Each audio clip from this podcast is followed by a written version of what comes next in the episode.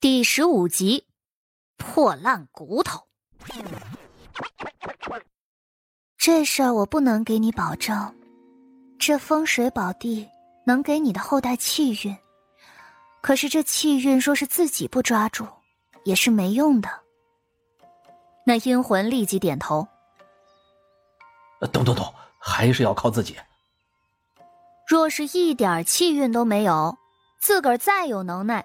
那也是巧妇难为无米之炊，没啥大用。谢桥纤长的手指指着堪舆图上的某一处。所谓山管人丁，水管财。我看这一带的大事不缺山，事态也不错，只要不犯忌讳，人丁问题都不大。所以，主要还是看水。你看此地如何？那魂体伸头上前来看，盯了好半天，他也看不懂啊，他只得摇了摇头，不满意。不是不是不是，是我我也不懂他到底好不好。阴魂越发的紧张了。你自个儿要住的地儿，必须要喜欢才行。离此地不远的地方有个小泉口，那泉口汇出。在这地儿附近形成了一条弯弯曲曲的小溪流，水虽然不多，但是也够用了。此地也正好能凑成个绵供水的形式。这份气运足够儿孙有些田庄土地，富上一二十载没问题，且能扬善名。才一二十载，你还挺贪心的。若是有人打理的好，三五十年也是能有的。但是你在此地无亲友，能如此已经是很好了。儿孙自有儿孙福，剩下的还是要靠他们自己。若是自个儿懂事，将来世代富贵也不是不可能的。你就一副破烂骨头，你还想管多久？嘿嘿，是。大仙说的是，阴魂讪讪的一笑，仔细一想，大仙儿说的没错啊，他是运气好遇到了个大仙儿，要不然这会儿还在那荒郊野岭待着呢。他定了定神，再看谢桥指的那个地方，真是越看越喜欢，只希望这点子气运，他那儿孙能够抓得住。阴魂这会儿心满意足了。谢桥也觉得这身边似乎没那么冷了。接下来，他又细问了这位的生辰以及过世的时间，此为阳命及阴命。因为谢桥急着回京，自然不可能等到一个极为合适的日子将其入土，便也只能瞧瞧，今明两日是否有不相冲的好时辰。谢桥掐指算了一会儿，定下了明早的辰时。辰时天已大亮，但阳气却还不是很盛，不伤及魂体，与他的阴阳两命的属性也比较契合。今晚本来也是可以的，但是时间上有点来不及了。虽然一切从简，但是要做的事情还是有很多。在明早之前，要挖好墓穴，还要准备好陪葬品。谢桥在这个客栈休息了一个时辰左右，便准备动身了。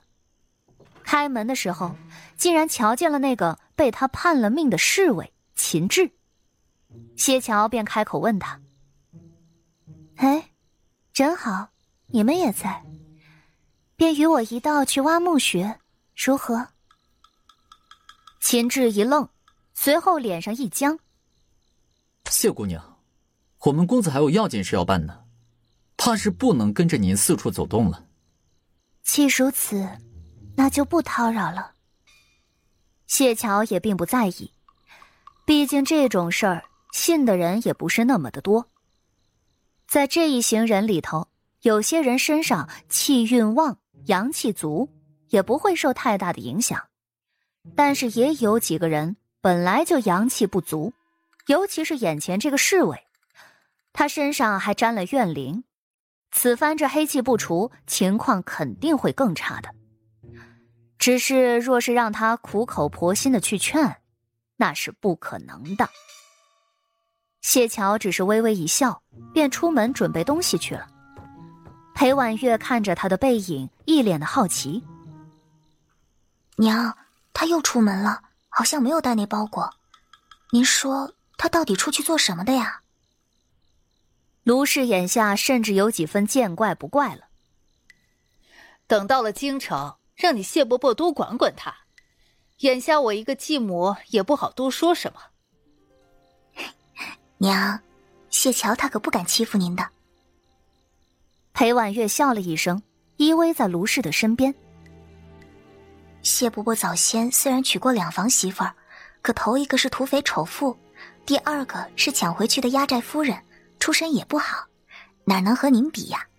您好歹也是个大家闺秀，又替谢伯伯养大了孩子，谢家的儿女都得感谢您的。卢氏吐出口气来，这话他听了舒心啊，可不是嘛？他的确没给谢家生个一儿半女的，可前头那女人留下的孩子，那不也是他带大的吗？卢氏想了想，说道。如今还没有回家，这镇子上的人也都向着他，便顺着他几分。等回了京城就好了。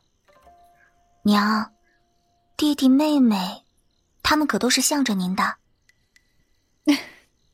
你大哥我说不好，他那人脾气怪，与我没说过几句话。不过平时对我也还算是尊重。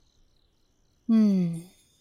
这另外两个孩子嘛，我养了五年呢，自然是拿我当亲生母亲一般。这么一说，裴婉月便松了口气。她娘也没有个亲生的孩子，若是家里的孩子都不向着他，那以后日子可就难了。幸好还有两个小的能掌控。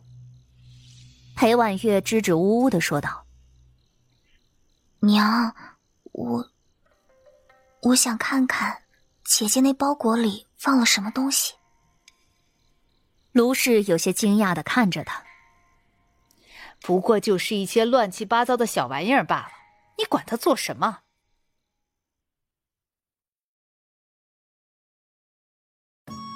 本集就播讲到，感谢您的收听。去运用商店下载 Patreon 运用城市，在首页搜索海量有声书。或点击下方链接，听更多小说等内容。